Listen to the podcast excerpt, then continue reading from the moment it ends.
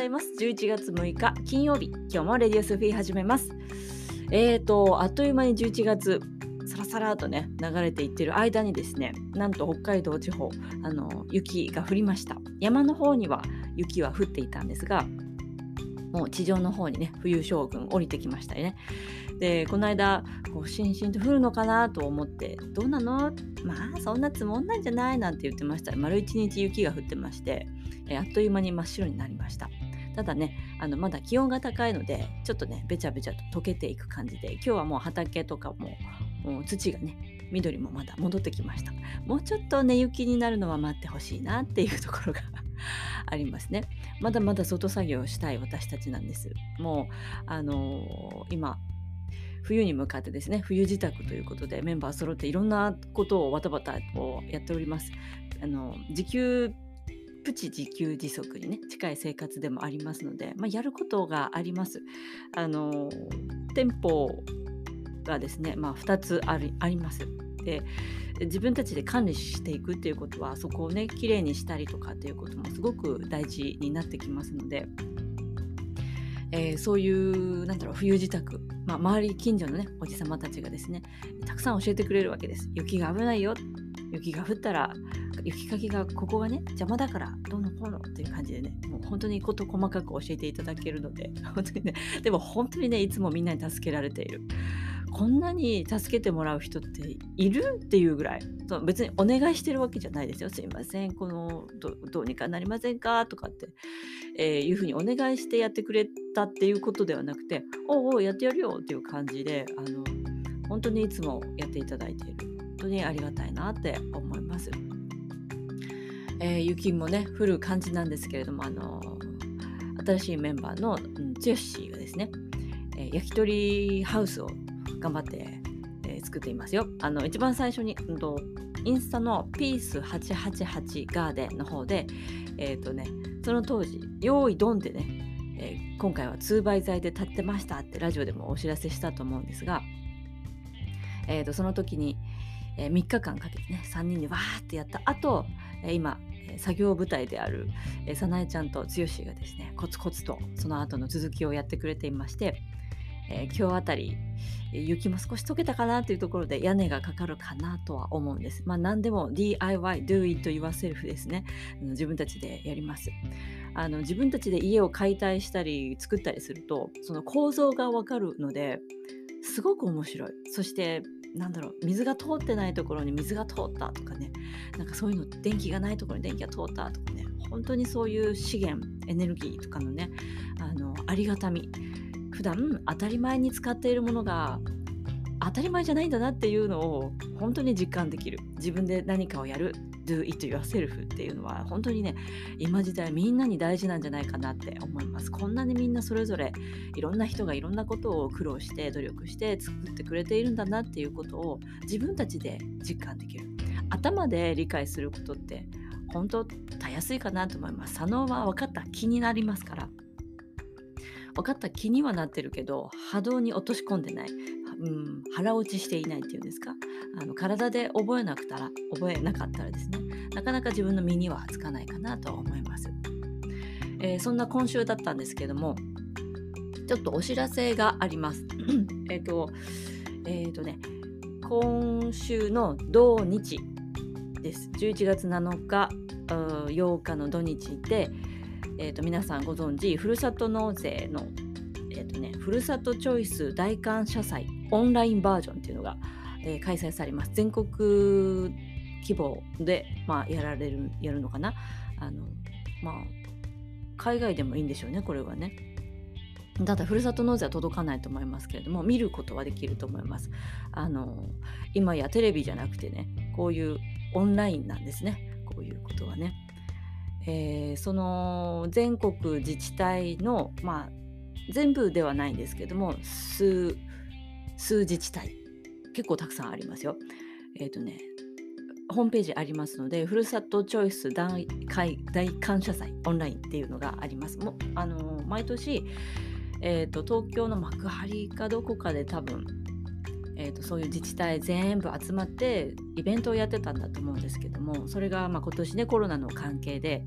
えー、さあのイベントが開催できないよということでオンライン祭りということで、えー、開催されますそれで今年中富良野町が、えー、北海道の中で数自治体の中に選ばれてですねなんと私も出演、えすることになっておりまして今月今週はですねなんかリハーサルとか打ち合わせとかでも なんか、えー、バタバタしてて昨日もリハーサルあったんですけども、まあ、町長とかも一緒にね出るんですよ。えー、ぜひ中富良野町あの応援してくださいっていうかなんかねどうもすでに全国自治体で登録者数登録してその自治体を見るっていうのをあの、ね、エントリーする形になります。なのでもし見たいなって思った方は参加エントリーをして、えー、多分メールを登録してメールアドレスもらって Zoom のパスワードをもらって見るという形で1週間前に聞いた時は5000人だったそうです。でそのうち1500人が中富良野町を見ますというふうに言ってくれているらしくて。で昨日聞いたらもう3000人になっていて中富良野町どうしたんですかって言われてました。なぜ全国1位なんでしょうか。まあ多分一番上の方にあるからじゃないかなって思うんですけども。それかあのあれですよね。コロナ一番最初にねあのテレビにドーンって出ちゃいましたから。応援してくれる方々が多いのかななんて思ったりもしています。まあ、もしね見たいなという方は参加エントリーをしていただいて、えー、見てください。で中富良野町私が出るのは、えー、土曜日の5時10分から30分の間の9分間ということでリハーサルなどなどやってるんですがあのねあのこうやってね出るに任せて喋るのは得意なんですけどある程度の台本っていうか流れがあってでちょっとした演出もこう要望があったりとかしてでなんかエプロンして出なきゃいけないしっていう感じでなんかもうちょっとねプチパニックになりました昨日ね。えー、当日どうなるんでしょうかまだねあのリハーサル打ち合わせなどなどしなきゃいけないですけれども、えーと、当日本当にこれはライブです。一発撮りっていうんですか？そのまま流れちゃうから放送事故とかにならないようにあの気をつけます。頭がね真っ白にならないといいんですけどもあの決められたことを左脳を使ってこうねお伝えするっていうのは慣れてないんですよね。たまに講演とか呼ばれますけどももうしばらくそういうのあんまないけどねあの、まあ、大体台本書いてたって見やしない もう口が開いたら違うこと喋っちゃうからなぜならそのそこにいる人たちの周波数を読み取るわけですよね。だから台本用意して喋っちゃうとつまんないんですよ。あの聞いてる人たちが。聞いてる人たち100人いたら100通りに合うお話っていうのはやっぱり台本自分が作った台本じゃなくてその場に行ってその人たちの今の感情や、え心の状態そういったものを感じ取って必要なものが降りてくる。そして言葉にするっていうことにするとあのみんなの注目をあのなんか注目っていうか、まあ、興味をね引き出せる聞いていただけるっていう風になっていくんです。だからこのラジオもそういう感じなんです。聞いてくれてる方たちがいらっしゃってえー、そういう周波数を引っ張ってきてなんか喋、えー、る。だからあちこちからそれって私のことですよねっていうお話が来るんですね。メールがね。あの昨日こんなことを喋ってましたけどあれは絶対私のことですとかねあのいや誰と喋ってる途中は誰の話でもないんだけどもブログの時もそうでしたけど出るに任せるっていう自動操縦をやっていると、まあ、右脳をねしっかり使って、えー、そういうことををやると、まあ、表現をねしていくとあの人の心に響くことが伝えられるのかなとは思います。ただし、えー、11月7日土曜日5時10分からの、えー、与えられた時間9分の間に、えー、私たちのピースガーデンのパンを返礼品で出店させ出品させてもらってるんですがそのパンの紹介と、えーまあ、メンバーのことも聞かれるというふうに言う台本の中にねちょっとあるんですね。だからそれをこう全部伝えきれるだろうかって一応ね書きましたよ。だけどなかなかその通りにいけるかな。いけるでしょうというふうに言っておきます。もしねちょっと演出入ってますけどそんなタジタジのあの普段のレディオスフィーじゃない私が興味本位で見てみたいなという方もしよろしければ参加エントリー中富良野町にしてみてください。え日本時間の11月7日、え土曜日5時10分からの30分になります。ちょっとしたお知らせです。なんかね、参加エントリーすると、プレゼントみたいなのもあるみたいですよ。キャンペーンに応募すると。だから、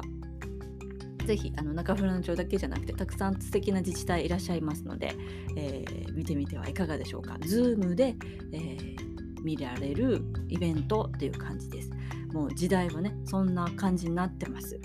すごいなって思いませんか？そしてあの税金いっぱい払いたくないよっていう人をねふるさと納税にしてあの美味しいものあの素敵なものと取り替えて 豊かな、ね、生活につなげてほしいなと思います、えー、そんなちょっとしたお知らせでした。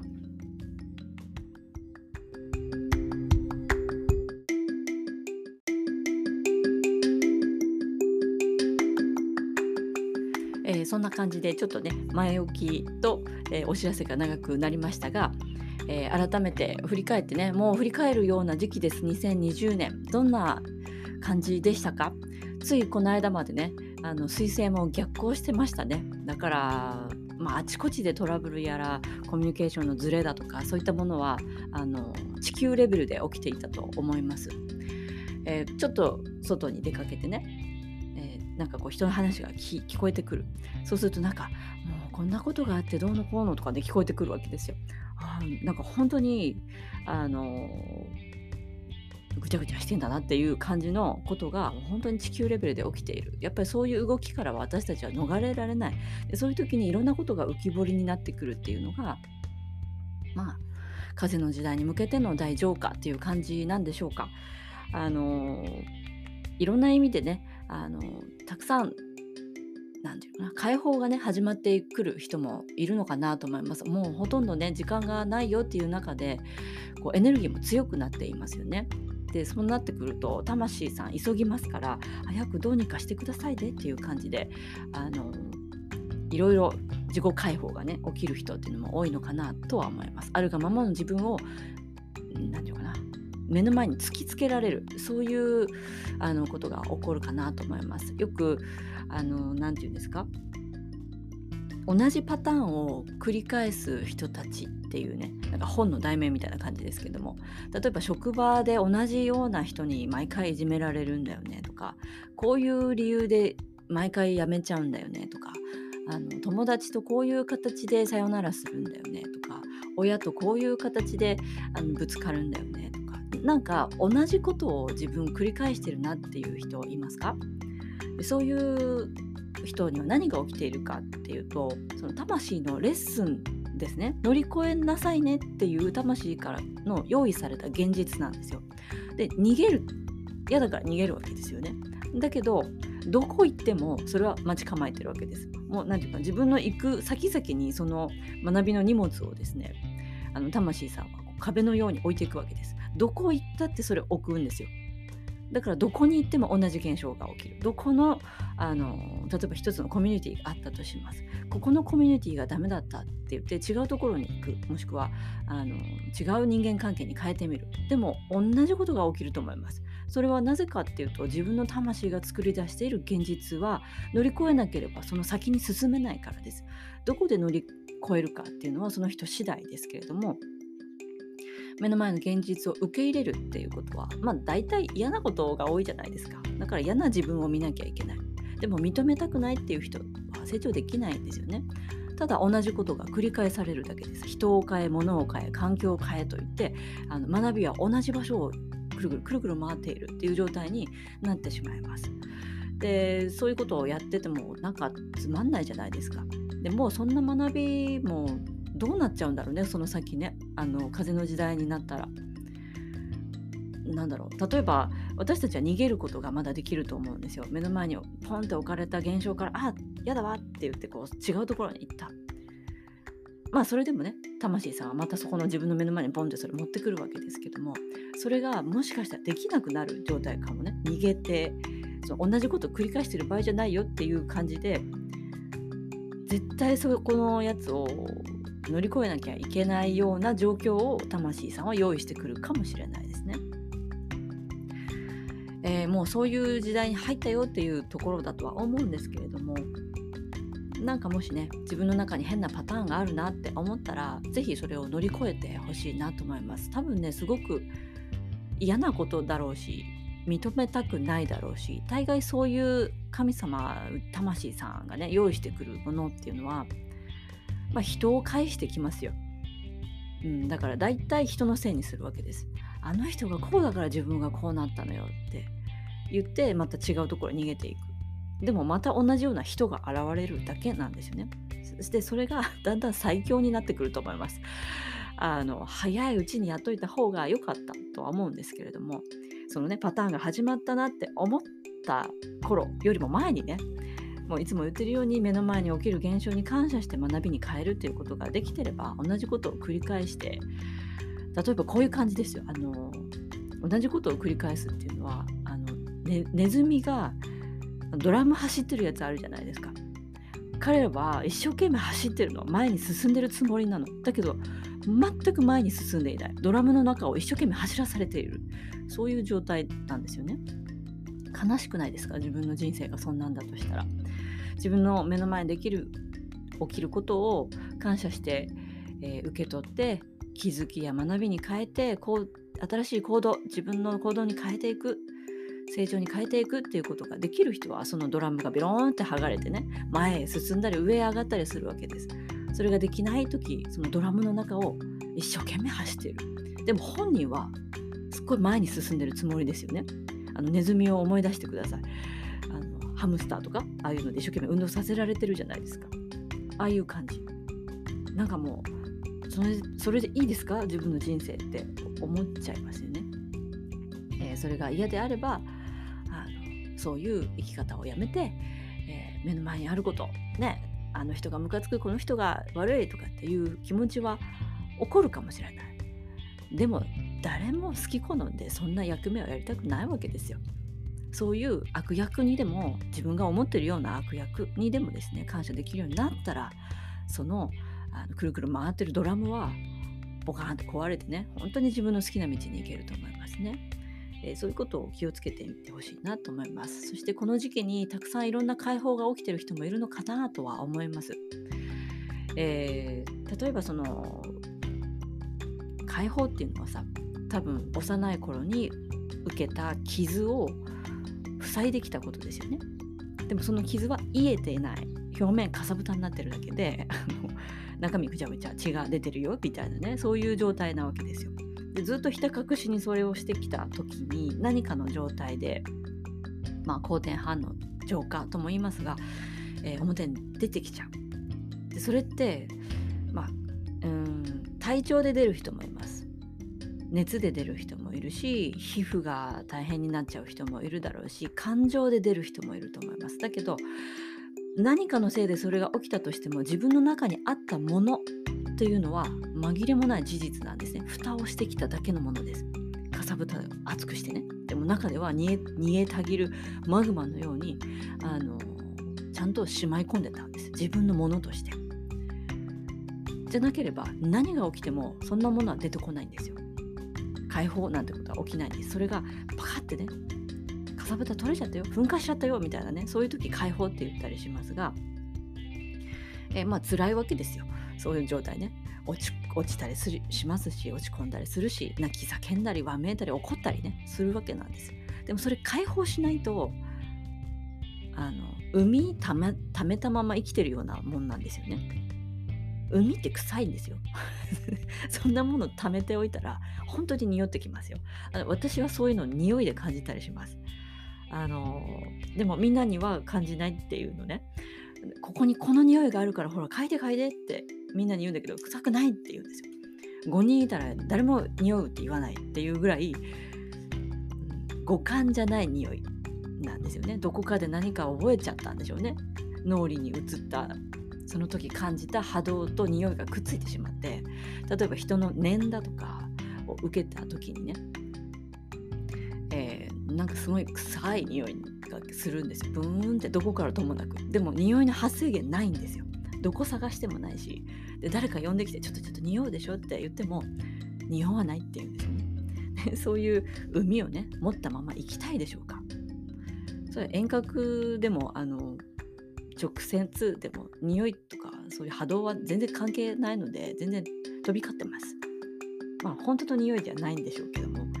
あの変な感覚器を持っているのでなんかそういう匂いがねしたりする時がありますね。で、まあ、そういう解放っていうのも、えー、大きいものっていうのは自分の精神がねこうグラグラってしちゃうわけです。そんな時魂さんはちゃんと見てます。自分にとって支えてくれるパートナーとかいるかな？支えてくれる信頼できる人がいるかな？いるよっていう時にその解放が起きます。えー、ほら大丈夫でしょ？大丈夫なんだよ。それ乗り越えられるから今解放が起きてるからね。乗り越えてっていう時にしか解放は起きないんですよ。もう一人ぼっちで誰も信用できない。本当に、え悲しみの中にだけいますよとかね人を信頼できないよっていう時は本当の意味での解放は起きないです。自分が壊れちゃうからです。だから海はしまいっぱなしになると思います、えー、そのためにいろんな人とのコミュニケーションをとってあの自己開示をしてみたり、えー、まあ、楽しんでみたり和気あいあいとやってみたりうん時にね悩み相談をしてみたりそういう形でね信頼を構築していく。これからあの共同共存の風の時代に入っていきますのでそういう、えー、仲間たちっていうのはすごく大事かなと思います。だからもしね今自分に解放が起きてるよっていう人がもしいたらそれは乗り越えられるものだよ信頼できる人がいるんだよっていうあの証でもあるかなと思います。まだまだいっぱい海があるよっていう人はもしかしたらねしまい込んじゃうかもしれません。えー、それもなすがまま、まあ、宇宙のね流れのままに任せるしかないです。自分の自我がよく我よしでは今後本当に生きにくくなるだけの世界になっちゃいますので是非ね、えー、起きる全て出来事に委ねるという生き方を手に入れてほしいなと思います。風に吹かれて、えー、そよそよとね、えー、流れていくと本当に楽な生き方がねできるようになっていきます。ぜひ皆さんやってみてください。で、今日は金曜日だから明日ですね、明日そのふるさと納税の、えー、本番があるわけなんですが、ちょっとね、早くから行って、あの、ちょっと秘訣があるんです、私これで。何かっていうとですね、第1回目のリハーサルの時にですね、何も考えずに、ただの練習会だと思ってふらっと素で行ったんですよ。そしたらですね、あのちょっと本格的な感じだったんですね。そのプロデューサーさんとかがいろいろオンライン上にいて、ズームの向こう側にいて、はいわゆる業界人っていう感じです。こうまあ、こういう感じで演出してくださいよ。いや、それちょっとなんか嘘っぽくないですか？みたいな。なんか、そんな演出はちょっと厳しいな、みたいなことを要求、要求ぐらいだったと思いますね。要望だったかな。まあ、そういう感じでされたんですよね。なんか、あなんか本当のとこみたいだな、みたいな感じでタジタジしたわけなんですが。その時にね自分がしゃべる言葉もじうんと Zoom のマイクから離れたところに置いといたんですよ。録音しといたんですよ。でね、えー、しゃべ素で喋り始めました。そしたらですね Zoom の向こう側東京にいる人たちからですね声が聞こえませんというふうにメッセージが入ったんですよ。で、えー、多分2分ぐらい喋った後から聞こえるようになったっていう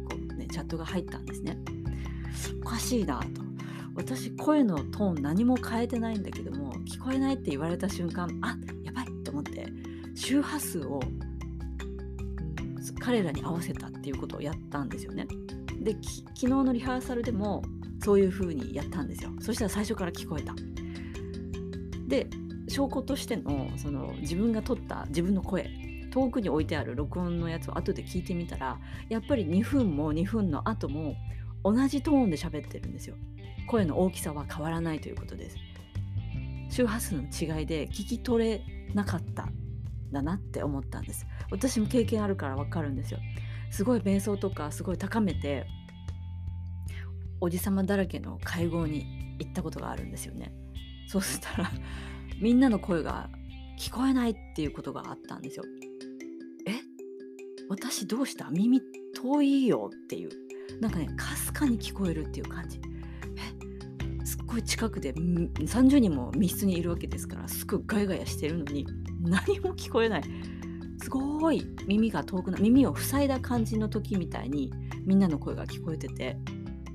ん？私の耳どうしたんだろう？って思ってで一生懸命喋っているおじさま方の口元を見たりこう一生懸命笑ったりしてるのに合わせたりしてるとやっと耳からその全員の声が聞こえたっていうことがあってでその時お酒の力も借りて今もお酒飲めなくなっちゃったんだけど当時はお酒の力を借りて、えー、同化力を高めてですね共鳴力を高めておじさまたちとウェーってなって やっと楽しい宴になったっていうことがあったんですよ。うわーって思ってそれがもしかしたら起きたのかもしれないと思って一生懸命どうしたらいいだろうと思ってそうかヤフーニュースとかを一生懸命見てからリハーサルに参加しようとかってみんなで みんなに話をしてて実際そういう感じで意識をそこに合わせて周波数をいつもと違うところに合わせてあの昨日はリハーサルに臨んだら声のトーン私もともとそんなに大きい声じゃないので普段はね。え同じ感じで。しかもパソコンからは一歩画面がね顔がでかく映っちゃうっていうからあの後ろに下がったんですよ。だからマイクから離れたっていうことなのにすごく聞き取りやすかったですって言われたんですね。なんじゃこりゃと思いましたね。いや、本当に周波数の違いの、なんかこう、目に見える現実の中でもそういうことって起き始めているの？それとも私だけでしょうか？いや、違う。きっとみんなにも起きてるはずだと思いたいんですけれども、まあ、そんな風に、えー、風の時代に入っていくと、えー、こうくっついていく人と離れていく人周波数の違いでねあの自然現象として起きていくのかなっていうのを目の当たりにしたリハーサルだったんです。さて明日 Yahoo ニュースたくさん見てからちょっと演出入り気味で出演させてもらいますので もしよろしければあのふるさとチョイス、えー、大感謝祭オンラインバージョン Zoom にてお会いしましょう。夕方です、えー、その前に明日も配信したいと思います。それでは今日も良い一日を。